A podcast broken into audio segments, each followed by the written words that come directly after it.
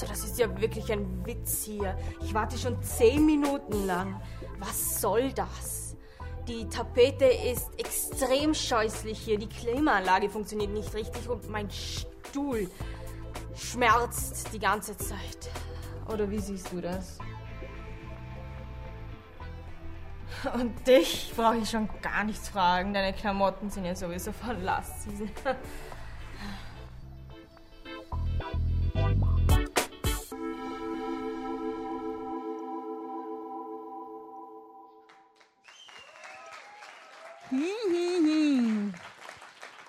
Hallo und einen wunderschönen guten Abend.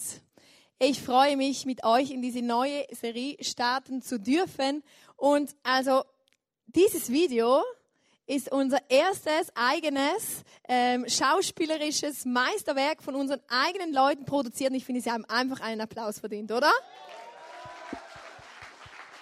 Wuhu! Das nenne ich Potenzial entfalten. Sehr cool. Ich bin gespannt, was diese Serie so mit sich bringt. Ich habe heute Nacht geträumt, ich wurde angeschossen. Das habe ich noch nie geträumt, und, äh, aber es war nicht so schlimm. Es war ein Schulterschuss und ich bin wieder, ich bin wieder ganz und äh, ja, ich werde jetzt da mit euch starten. Ich möchte beginnen mit einer kleinen Geschichte.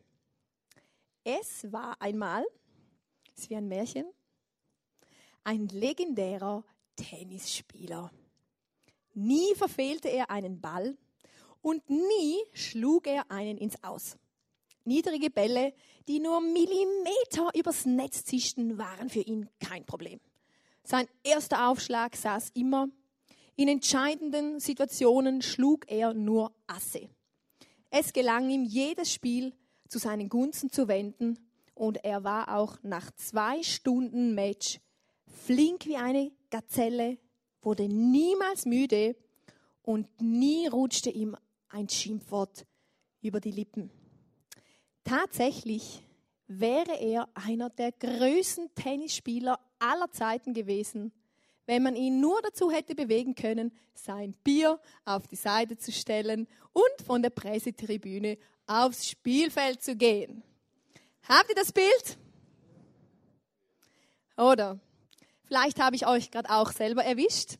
Oder wenn man dann vor dem Fernseher sitzt und Fußball schaut, oder? Oh, der hätte rein müssen. Oder? Der hätte drin sein müssen. Also, also, pff, ich hätte den rein, oder? Oder? Wir wissen es ja oft einfach besser. Und ähm, Giovanni Guareschi hat es auf den Punkt gebracht. Er hat nämlich gesagt, ein Kritiker ist eine Henne, die gackert wenn andere legen. Wie wahr, wie tief. Oder kennst du solche Menschen, die einfach immer gackern, wenn du legst? Da ist was nicht und da ist was nicht und da.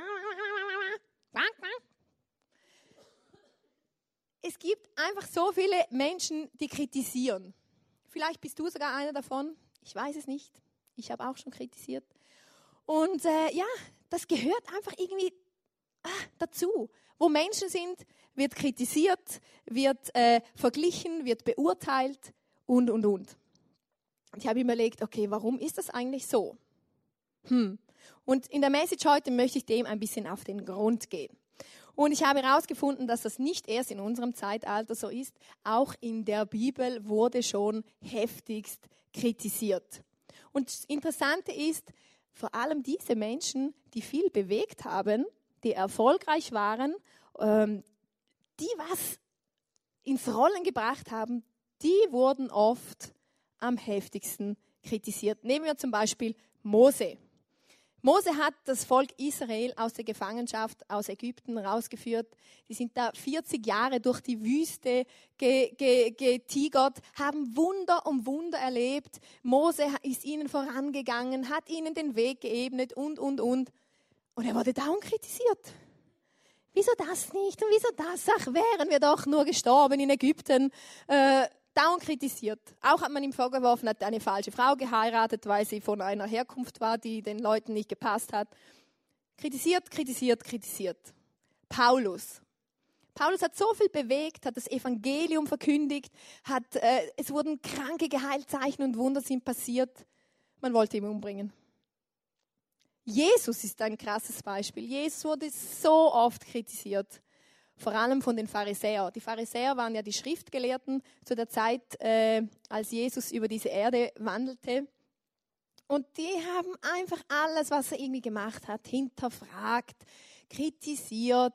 Sie waren empört, dass er am Sabbat Kranke geheilt hat. Sie waren empört, dass seine Jünger am Sabbat Korn geerntet haben, weil sie Hunger hatten. Nichts konnte er irgendwie richtig machen. Alles haben sie einfach in Frage gestellt. Er hat Kranke geheilt, er hat, ähm, er hat behauptet, dass Sünden vergeben werden können. Wie kann man bloß? Geht gar nicht. Und auch wir in der heutigen Zeit, wir sind so oft konfrontiert mit Kritik. Und deshalb finde ich es wichtig, dass wir einfach einen gesunden Umgang damit lernen können, weil niemand ist davor gefeit. Oder gibt es hier jemanden, der noch nie kritisiert wurde? Stille im Land. Wir kennen das alle. Wir kennen das alle. Und jetzt möchte ich euch aber ein großes Geheimnis verraten. Es war für mich auch ganz neu, als ich diese Predigt vorbereitet habe.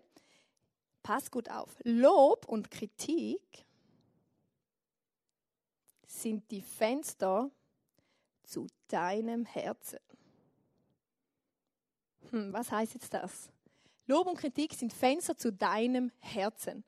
Wenn du jemanden lobst, wenn du jemandem ein Kompliment machst, zeigt das, was du wertschätzt. Ich habe zum Beispiel heute Nachmittag ein Kompliment für meine Hose bekommen von einer jungen Dame. Gesagt, wow, coole Hose. Vielleicht denkst du dir gerade, oh mein Gott, was ist das für eine Hose? Aber das zeigt mir, okay, sie legt Wert auf Kleider und ihr ist aufgefallen, dass ich eine Hose trage, die ihr gefällt. Ein Fenster zu ihrem Herzen. Sie wertschätzt Kleidung. Vielleicht denkst du über meine Haare nach, denkst, oh, könntest du wieder mal zum Friseur gehen?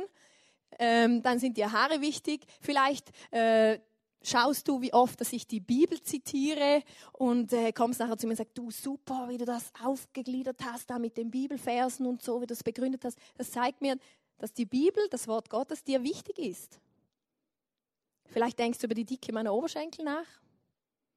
Hoffentlich nicht. Manchmal denke ich auch darüber nach, aber das zeigt, Körper ist einem wichtig. Lob zeigt, was du an anderen wertschätzt. Wie ist es denn mit der Kritik? Kritik ist ja eine, eine Beurteilung anhand von Maßstäben, oder? Von gewissen Maßstäben, weil sonst kann man ja nichts kritisieren. Die Frage ist nur, was sind das für Maßstäbe? Meistens unsere eigenen, aber die sind ja richtig und das sind ja die besten, oder? Aber auch mit dieser Kritik hat es sich in sich, weil das ist auch ein Fenster zu deinem Herzen, wenn du kritisierst. Es gibt verschiedene Dinge, die dadurch sichtbar werden. Einerseits zeigt es, dass du vielleicht in etwas wirklich gut bist oder etwas besser könntest als eine gewisse Person oder dass du einfach denkst, du könntest es besser. Du überhebst dich über diese Person, indem du kritisierst. Oder es zeigt deine Wertvorstellungen. Wenn du zum Beispiel jemanden kritisierst, der gelogen hat, und du sagst, also das geht gar nicht, zeigt deine Wertvorstellung. Hey, Lügen ist ein klarer Wert von mir, akzeptiere ich nicht, geht gar nicht. Person kritisiert. Aber allermeistens, nicht immer, aber meistens zeigt Kritik, wenn ich jemanden kritisiere, auf böse Art und Weise oder halt, ja, zeigt oft meine eigenen tiefsten Unsicherheiten und Schwächen. Also ich habe schon erlebt, dass Personen zu mir gekommen sind und über jemand anderen irgendwie gesagt haben, hast du gewusst, das und das und das? Okay. Und im Nachhinein habe ich herausgefunden, dass diese Person, die mit dem Problem von der anderen Person an mich herangetreten hat, genau das gleiche Problem hatte. Ups. Und die Bibel sagt dazu Folgendes. Ich werde das veranschaulichen mit diesem schönen Stock. Warum regst du dich über den Splitter im Auge deines Nächsten auf, wenn du selber einen Balken im Auge hast? Habt ihr das Bild? Den Satz mag ich heute irgendwie. Oder oft ist es doch so, wir haben selber, wir mögen uns selber nicht und dann indem, dass wir den anderen noch ein bisschen schlecht machen, fühlen wir uns besser. Ist es nicht so? Ist so. Nicht immer, aber oft. Also, und ich möchte dich ermutigen, das nächste Mal, wenn du irgendjemanden irgendwie auf irgendeine Art und Weise kritisierst, hinterfrag mal deine Motivation, warum dass du kritisierst. Weil dann kannst du vielleicht etwas über dich und über dein Herz lernen. Jetzt ist es wichtig, auch zu wissen, es gibt zwei verschiedene Arten von Kritik. Nicht jede Kritik ist grundsätzlich schlecht. Es gibt zwei verschiedene. Und wichtig finde ich auch, dass wir lernen, damit gut umzugehen. Es ist folgendermaßen. Es ist ein Unterschied, wenn ich jetzt zum, zum René, zu meinem Mann sage, wenn er vom Einkauf nach Hause kommt, den Weichspüler vergessen hat, ist es ein Unterschied, wenn ich sage, mein Gott, bist du ein Idiot. Ich habe sie auf den Zettel geschrieben. Ich habe sie fünfmal gesagt, dass du diesen scheiß Weichspüler kaufen sollst, weil ich muss dieses blöde Kleid für die Hochzeit waschen und äh, jetzt ist es mir nicht möglich. Wie, wie, kann man nur, wie kann ein einziger Mensch nur so dumm sein? Warum habe ich dich bloß geheiratet? Oder ich kann sagen, ach Schatz, du hast den Weichspüler vergessen. Oh, ich bräuchte den wirklich unbedingt, weil ich muss das, ich möchte das Kleid tragen auf der Hochzeit. Wäre es für dich möglich, zum nochmal losgehen und mir diesen Weichspüler zu bringen? Du wärst mir eine so große Hilfe. Vielen Dank, Bussi, Bussi. Mua, mua, mua. Mua. Schlussendlich erreiche ich wahrscheinlich das Gleiche. Er geht nochmal und holt mir diesen blöden Weichspüler. Aber bei der zweiten Methode wird er motiviert losziehen und für seine Frau diesen Weichspüler holen, weil er mich ja so liebt. Das ist ein Unterschied. Also es gibt zwei Arten von ähm, Kritik, wie man was sagt. Und auch die Bibel sagt darüber in Sprüche 12, Vers 18, die Worte mancher Leute sind wie Messerstiche. Die Worte weiser Menschen aber bringen Heilung. Also da gibt es einen Unterschied. Und ich möchte diese zwei verschiedenen Arten mit euch anschauen. Da haben wir zuerst mal diese destruktive Kritik. Das ist die Kritik, die verletzt, die zerstört, die dich runterputzt, die dich selbst an dir überhaupt zweifeln lässt, ob du überhaupt noch existieren darfst als Individuum. Das ist diese Kritik, die ist wie Gift. Die zerstört von innen heraus, wenn du die zulässt in deinem Leben. Und wir alle sind schon mal mit, mit Kritik konfrontiert worden, wahrscheinlich auch mit solch destruktiver Kritik. Und um das ein bisschen zu untermalen, habe ich euch einen kurzen Videoclip mitgebracht.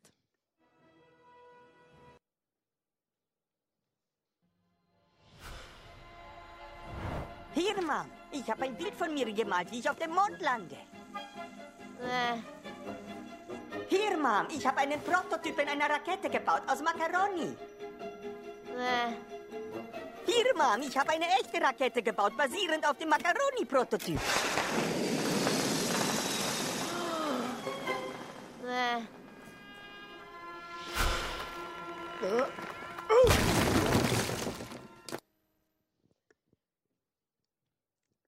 Vielleicht kennst du dieses Gefühl vom einfach nie genügen. Egal was du machst, es genügt einfach nicht. Vielleicht hattest du Eltern, die hatten so hohe Ansprüche an dich, dass es einfach nie genügt hat. Vielleicht hast du einen Partner, einen Ehepartner, egal was du machst, es reicht einfach nicht. Vielleicht hast du einen Chef, du kannst es ihm nie recht machen. Ich denke, wir alle kennen das auf die eine oder andere Weise. Und das ist hart. Als wir zum Beispiel hier mit dem ICF gestartet haben, äh, waren wir voller Euphorie, oder? Yes, wir ziehen nach Vorarlberg mit einem besten Team ever. Das haben wir auch, das haben wir immer noch. Das beste Team ever. Wir werden hier den Boden aufrollen und den Menschen von Jesus erzählen, ihnen diesen liebenden Gott weitergeben. Und äh, ja, andere Christen vor Ort, die werden mit uns eins sein und werden froh sein, auch dass wir kommen und mitarbeiten. Weil wenn man bedenkt, dass äh, im freikirchlichen Bereich in Österreich gibt es ungefähr 20.000 freikirchliche Christen, im Gegensatz, dass ganz Österreich 9 Millionen Einwohner hat. Ist eigentlich wahnsinnig wenig. 20.000 zu 9 Millionen, oder? Und äh, wir haben gedacht, ja, es ist super, dass es verschiedene auch äh, Kirchen gibt, weil wir Menschen sind ja verschieden. Jeder hat äh, einen anderen Style. Jeder, der eine hat es ein bisschen ruhiger gern, der andere ein bisschen lauter, ein bisschen unkonventioneller, ein bisschen konservativer. Und ich kann euch sagen, als wir angefangen haben, haben wir ein paar ganz, ganz böse E-Mails bekommen von anderen Christen. Wir haben uns gedacht, die freuen sich, wenn wir kommen und helfen, weil wir schlussendlich dasselbe Ziel. Aber dem war nicht so. Und das war für uns wirklich ein bisschen ein Schuss vor dem Bug, weil die haben sich nicht die Mühe gemacht, uns zum Beispiel kennenzulernen, mal bei uns vorbeizuschauen, sich zu informieren, was, was ist unsere Vision, was ist unser Ziel überhaupt. Nein, einfach, pff, euch wollen wir nicht. Und da hatten wir schon ein wenig zu kauen. Aber wir sind immer noch hier. Und wir haben immer noch unsere Vision und wir gehen vorwärts. Und wir mussten das einfach wirklich stehen lassen. Es gibt Kritik, die muss man stehen lassen. Und das ist so schade. Dieses Destruktive, dieses Zerstörerische, das kann einem so lähmen, das kann einem so vergiften. Aber Gott sei Dank gibt es nicht nur destruktive Kritik, sondern auch konstruktive. Und das ist diese Kritik, die einem weiterhilft. Das ist die Kritik, die einem hilft, besser zu werden, die einem hilft, weiterzukommen, weitere Schritte zu gehen, über den Tellerrand hinauszuschauen und vorwärts zu kommen. Und diese Kritik, die müssen wir ernst nehmen. Die müssen wir ernst nehmen und darauf hören. Es ist ja so, ähm, Kritik, egal in welcher Art und Weise, sie löst immer etwas in uns aus. Wir werden verärgert, wir werden wütend, wir hinterfragen uns selber, wir werden verunsichert. Ähm, wir wissen nicht mehr, was wir jetzt richtig oder was falsch machen. Es löst was aus. Und deshalb habe ich euch drei Umgänge mitgebracht, wie wir eben es nicht machen sollen. Wie wir nicht auf Kritik reagieren sollen. Und zwar habe ich das ähm, bildlich, möchte ich das veranschaulichen mit drei Tieren. Erstens, Du startest einen Gegenangriff. Wenn jemand mit Kritik an dich herantritt, wirst du wie ein Gorilla. Dein Puls erhöht sich. Dein Blick wird stier. Es fängt an zu brodeln und du explodierst und startest einen Gegenangriff und du schießt zurück mit allen Argumenten, die denen hinkommen und du putzt den anderen runter und machst ihn zur Schnecke, dass er dich ja nie mehr kritisiert. Nicht so. Falsch. Bringt nur Streit. Die zweite Reaktion, wie wir es auch nicht machen sollen, ist wie das Opossum. Opossums haben eine ganz besondere Fähigkeit. Wenn Gefahr droht, dann können sie sich totstellen. Wirklich, die haben sowas. Wenn, wenn sie Angst haben, das löst in ihrem Körper so einen Schock aus und die anderen, der Angreifer meint, sie sind tot. Die bewegen sich nicht mehr. Wer hat Ice Age gesehen? Da, da ist das auch so drin. Und wenn jemand mit Kritik an dich herantritt, du weißt nicht, was sagen. Du, du, du bist so schockiert, dass dich jemand kritisiert, du erstarrst förmlich und, und bist sprachlos und bis er fertig geredet hat, Und dann gehst du nach Hause und dir kommen hunderte von Argumenten ein, mit denen du dich rechtfertigen hättest können und wie du das widerlegen hättest können, dass du eben doch nicht äh, das schlecht gemacht hast. Äh, ja, bringt auch nichts. Dann Rückzug. Wie eine Schildkröte, oder? Die hat mich verletzt. Das Böses zu mir gesagt will nichts mehr mit dem zu tun haben. Ich verkrieche mich in meinen Panzer. Ja, bringt es auch nicht. Also diese drei Dinge sind sicher falsch, auf Kritik zu reagieren. Okay, aber wie können wir dann richtig reagieren? Erstens, hör zu. Hör dir die Kritik an, außer es ist wirklich jemand, der ständig nur nörgelt, der ständig nur das Negative sieht und du wirklich weißt, okay, pff, es bringt sowieso nichts. Aber grundsätzlich hör die Kritik an, prüfe, ob, es, ob was für dich dabei sein könnte, wo du wirklich was lernen kannst, damit du besser werden kannst. Und dann nimm das mit. Hör dir Kritik an. Und ähm, für mich ist immer wichtig, wer diese Kritik anbringt oder wie. Oder es ist einfach für dich da unten zu sitzen und mich hier oben zu kritisieren. Ja, ist einfach. Ja, kannst sagen, pff, was will die mir schon sagen? Aber komm selber mal da hoch. Ja, dann sehen wir dann, ne? Wirklich, für mich ist immer wichtig, wer das sagt und wie dass man es sagt. Es ist wichtig, dass eine Person, äh, dass ich entweder spüre, okay, die meint es wirklich gut mit mir. Ich habe zum Beispiel am Anfang, habe ich auf der Bühne immer genau gesagt. Genau und dann bla bla bla. Genau, bla bla bla bla bla. Genau, bla bla bla. Und dann hat mir das jemand gesagt, du, du sagst immer genau. Und ich, oh, weil, genau. Ah ja, genau.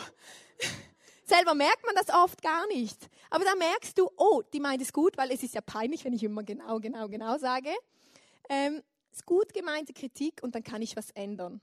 Oder wenn jemand zu mir kommt und Erfahrung hat, schon mit viel Bühnenerfahrung sagt, du, du stehst immer so komisch da, ähm, vielleicht könntest du so und so stehen. Ihr wisst, was ich meine. Ich bin ja Künstlerin, oder? Und ähm, vor ein paar Jahren hatte ich die Möglichkeit, meine Bilder zu fotografieren. Das ist schon einige Jahre jetzt her. Und einem Galeristen meine Mappe einzuschicken, um ein Feedback für meine Bilder zu erhalten. Ich habe gedacht, yes, ich hatte schon eine Ausstellung, habe ich die Hälfte der Bilder verkauft, war völlig überzeugt, dass meine Bilder total cool sind und äh, ja, ich da auf der Erfolgsleiter nach oben kraxle. Und der Mann hat mich dann angerufen und hat gesagt, hören Sie, ich bin aus dem Alter draußen, wo ich einfach allen Honig ums Maul schmiere. Ich möchte, dass die Leute weiterkommen. Und dann hat er mir ein Feedback gegeben. Im ersten Moment habe ich gedacht, ich male nie mehr. Nie mehr, nie mehr. Er hat zum Beispiel gesagt, jeder Zweite malt wie ich. Er sieht die Ungeduld in meinen Bildern. habe ich gedacht, ja, das stimmt. Hauptsache schnell ein Bild fertig. Ähm, meine Linien hätten noch keine Form. Da musste ich ziemlich lange darüber nachdenken, was er jetzt damit meint. Keine Form. Und ich solle meinen eigenen Stil finden, den, den noch niemand hat. Und im ersten Mal habe ich echt gedacht, hey, nein, das ist mir zu anstrengend. Und dann habe ich ein Jahr pausiert und nach einem Jahr habe ich wieder angefangen zu malen und ich habe das ein Jahr lang bewegt. Einfach dieses Feedback.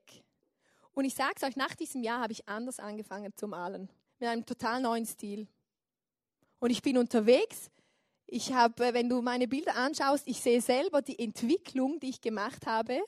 Und ich bin ein bisschen runtergekommen von meinem Rösschen. Und äh, mal schauen, was daraus entsteht. Aber es war wichtig, dass ich diese konstruktive Kritik annehme, damit ich einen Schritt weiterkomme in meinem Lieblingshobby. Ich möchte, dass ihr euch merkt, Lob tut uns zwar wahnsinnig gut. Wir alle brauchen immer wieder Ermutigung und Lob, aber diese Kritik bringt uns weiter. Lob bringt dich nicht weiter, weil du denkst, ja, ich bin ja eh schon gut. Aber wenn dich jemand konstruktiv kritisiert, kannst du, weit, kannst du besser werden. Im Prediger äh, 7, Vers 5 steht, es ist wertvoller, auf die Zurechtweisung eines verständigen Menschen zu achten, als sich die Loblieder von Dummköpfen anzuhören. Zweitens, antworte auf Kritik. Oft kritisieren Menschen, weil ihnen die Puzzleteile zum Gesamtbild fehlen, weil sie nicht alle Informationen haben, die sie bräuchten, damit es eben ein äh, gutes Resultat gibt. Und dazu möchte ich mit euch äh, eine, eine Begebenheit aus der Bibel anschauen, aus dem Alten Testament, zwar von Gideon. Gideon war ein Mann, ein Mann, der äh, Ehrfurcht hatte vor Gott. Und es war, die Situation war folgendermaßen. Israel ähm, war Gott ungehorsam gewesen und deshalb hat Gott es zugelassen, dass sie in eine Unterdrückung der Midianiter geraten sind. Sieben Jahre lebten sie schon in dieser Unterdrückung. Also ihr müsst euch vorstellen, da sitzt einfach ein Volk in deinem Volk, die essen dir alles weg, die nehmen dir die Tiere weg, äh, die behandeln dich schlecht und und und. Sieben Jahre diese Unterdrückung. Und Gideon hat zu Gott gerufen und gesagt, hey, kannst du das nicht mal bitte beenden? Und Gott hat dann mit Gideon geredet und hat gesagt, ja, ich möchte euch den Sieg über diese Midianiter schenken. Ich möchte euch befreien aus dieser Bedrückung. Und ähm, er hat dann aus verschiedenen äh, Stämmen Männer gesammelt, die mit ihm kämpfen sollten. 22.000 waren es. Gott hat dann wieder zu Gideon geredet und gesagt, es sind zu viele. Also ihr müsst euch die Situation vorstellen, oder? Ein riesiges, wirklich ein riesiges Volk belagert dein eigenes Volk. Du bringst mit Mühe und Not irgendwie 22.000 Männer zusammen, die bereit sind zum Kämpfen, vielleicht ihr Leben zu verlieren. Und Gott sagt, das sind zu viele. Gideon denkt, okay. Und Gott hat dann gesagt, er soll alle, die Angst haben, nach Hause schicken. Gideon war gehorsam, hat das gemacht, hat alle nach Hause geschickt, die Angst hatten. Dann waren es noch 10.000. Gott hat wieder gesagt, es sind zu viele. Gideon hat sich sicher gedacht, was soll das? Aber er hat diesem Gott einfach vertraut und geglaubt, dass er ihm diesen Sieg schenken will und hat wieder Männer nach einem gewissen Ding nach Hause geschickt. Und es blieben 300 Mann. Also es ist nicht unbedingt viel. 300 Mann. Und ähm, Gideon war dann vielleicht ein bisschen verunsichert, was das soll. Und Gott hat zu ihm geredet und gesagt, hey, wenn du Angst hast, schleich dich ins Lager der Midianiter und hör zu, was die da so reden. Er hat dann seinen Kollegen gepackt, die sind dann da ins Lager geschlichen und haben zwei Midianiter belauscht, die miteinander geredet haben. Der eine sagte, du, ich hatte einen Traum. Der andere, ja was denn? Ja, so ein riesen Getreideknollen rollte in unser, in unser, äh, in unsere, äh, wie sagt man, in, unsere, in unser Lager und hat das Zelt zerstört. Und da sagt der andere, ja, das kann nur eines heißen. Gideon, Gott hat Gideon den Sieg über uns Midianiter gegeben. Und Gideon hat das gehört und denkt sich, okay, cool. Und äh, geht zurück, sammelt seine Männer und in der Nacht haben sie sich in drei ähm, Positionen aufgeteilt Sie haben Tonkrüge, so Widerhörner, wo man reinblasen kann und Fackeln. Und sie haben auf Gottes Kommando haben sie diese Tonkrüge zerschlagen, die Fackeln gezündet und in diese Hörner geblasen. Und das sie haben sonst nichts gemacht. Das hat ihm unter den Midianitern so ein Chaos ausgelöst. Die hatten, oh, wir werden angegriffen, oh, oh.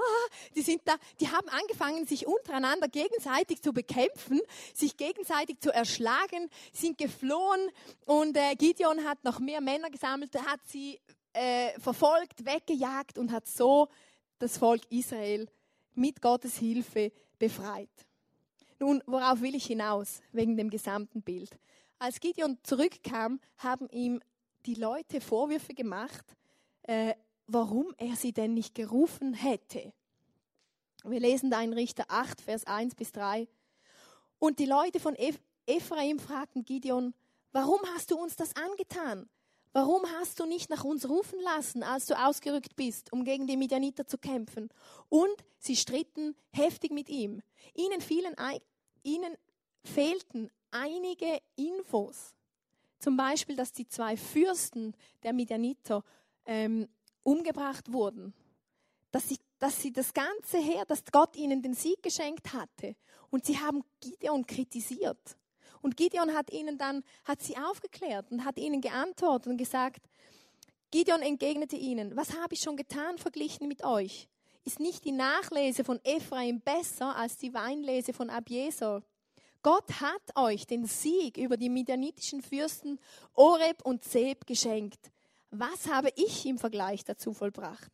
Und als sie diese Antwort hörten, waren sie nicht mehr zornig auf Gideon. Also oft muss man einfach erklären, warum man etwas so macht.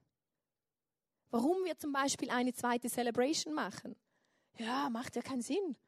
Wir können ja eine große machen. Ah nein, wir wollen zwei Zielgruppen ansprechen. Die eine ein bisschen ruhiger mit Familien und Kindern und am Abend kann dann so richtig der Punk abgehen. Das muss man den Leuten erklären.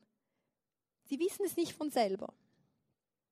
Also merke dir, bevor du nächstes Mal jemanden kritisierst, sei dir sicher, dass du alle Infos hast.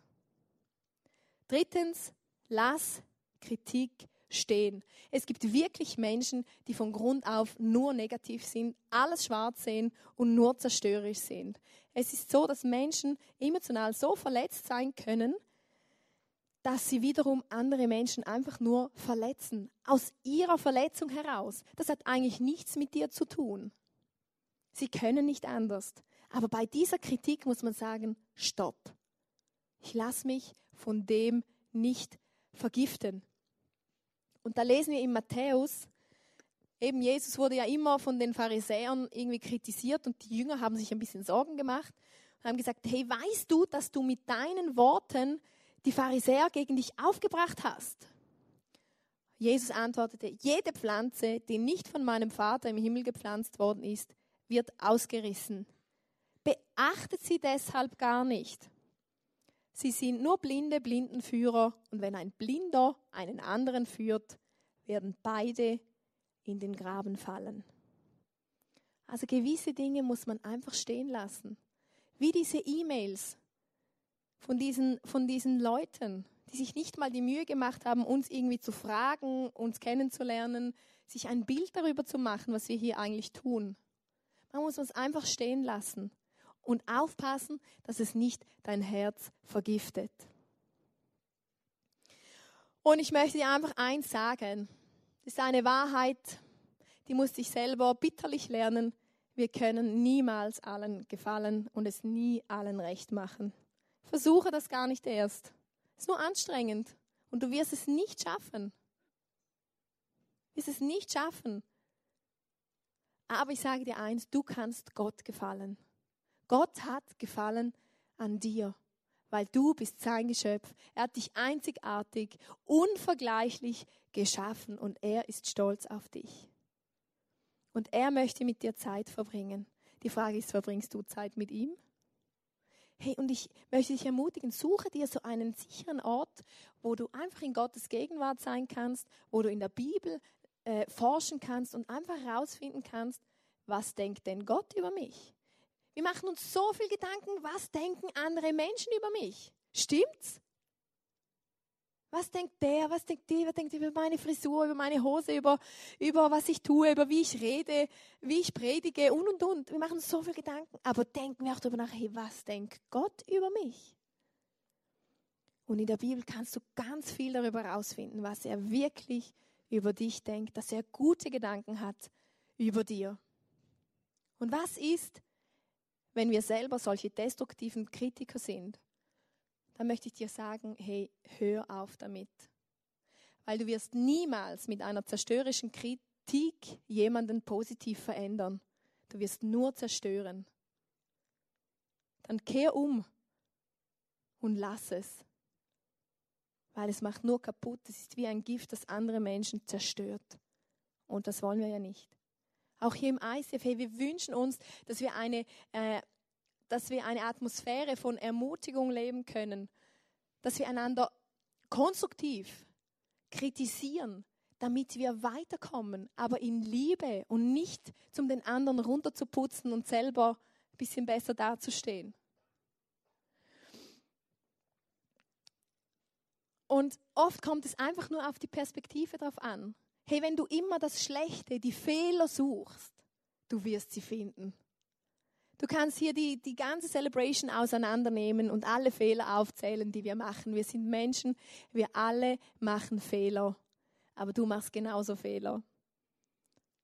Aber wenn du das Gute suchst, du wirst es finden.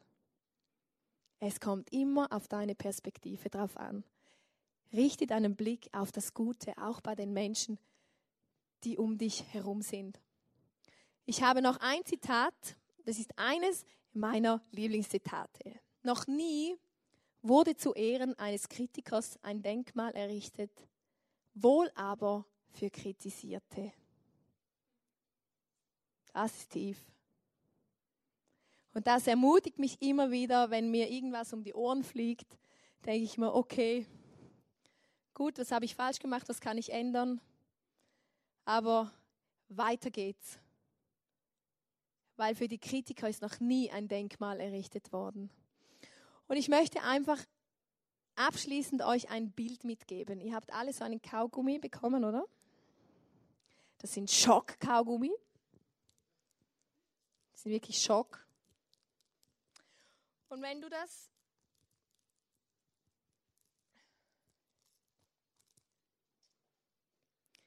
Ich möchte die Kritik vergleichen wie mit diesem Kaugummi, oder? Wenn du diesen Kaugummi einnimmst,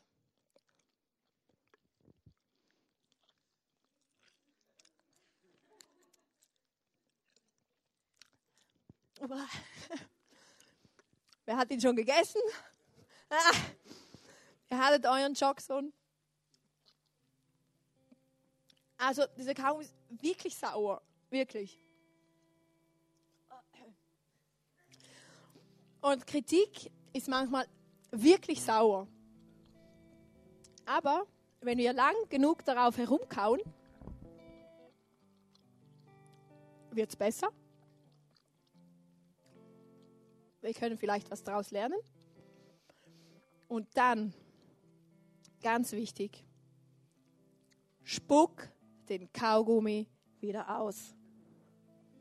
Schluck niemals einen Kaugummi herunter sagt man immer den Kindern, nein, du darfst keinen Kaugummi runterschlucken, ist ganz schlecht. Wirklich, schluck den Kaugummi nicht runter und schluck die Kritik nicht runter, dass sie dich von innen heraus zerstört. Ertrage das Saure, kau drauf herum, lern was und dann spuck's aus. Hey, nehmt dieses Bild mit für euer Leben. Und immer wenn ihr ein Kaugummi esst, denkt an mich. Und dass ihr einfach diese Kritik nicht in euer Herz sinken lassen sollt. Weil es ist gut, besser zu werden, aber es ist auch gut, dass du bist, wie du bist. Und es gibt einen Gott, der dich über alles liebt, der einen Plan mit dir hat und der mit dir Schritt für Schritt vorwärts gehen möchte. Und ich möchte jetzt zum Abschluss einfach für drei Dinge mit euch beten.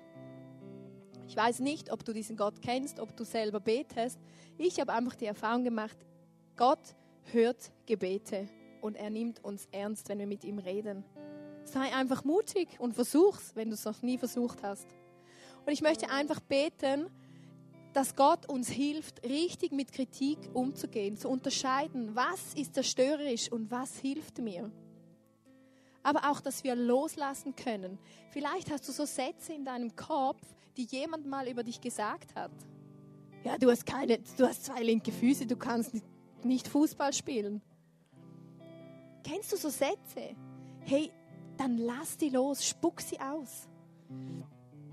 Und ich möchte beten, dass Gott uns immer wieder erinnert, dass wir niemals mehr destruktiv kritisieren weil es bringt nichts, nur Zerstörung. Du darfst jetzt deine Augen schließen, du darfst das in deinem Herzen bewegen, was, was dich gerade bewegt. Und ich bete einfach, du kannst mit mir mitbeten, du kannst es einfach auf dich wirken lassen, aber da ist ein Gott, der unsere Gebete hört. Vater im Himmel, ich danke dir, dass du ein Gott bist, der interessiert ist an uns. Dass du ein Gott bist, der uns einzigartig und wunderbar geschaffen hat. Jesus, und du siehst, wie du, wir sind so oft mit Kritik konfrontiert. Und ich bitte dich, dass du uns einfach hilfst, richtig damit umzugehen. Zuzuhören, wenn es dran ist. Zu antworten, wenn Infos fehlen. Und es stehen zu lassen, wenn es wie ein Gift uns einnehmen möchte. Und ich bitte dich, dass wo schon, wo, wo schon so Gift in unserem Leben ist, so Sätze, die Menschen über uns gesagt haben, wo wir nie genügt haben, dass wir loslassen können und einfach erfahren dürfen, was du über uns denkst und nicht, was irgendein Mensch gesagt hat.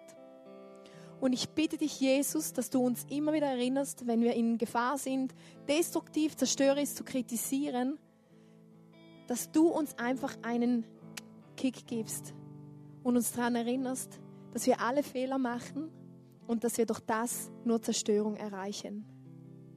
Und ich bitte dich, dass alles auch im ICF, Herr, dass wir wirklich diesen negativen, diesen zerstörerischen Kritikgeist rauskicken können.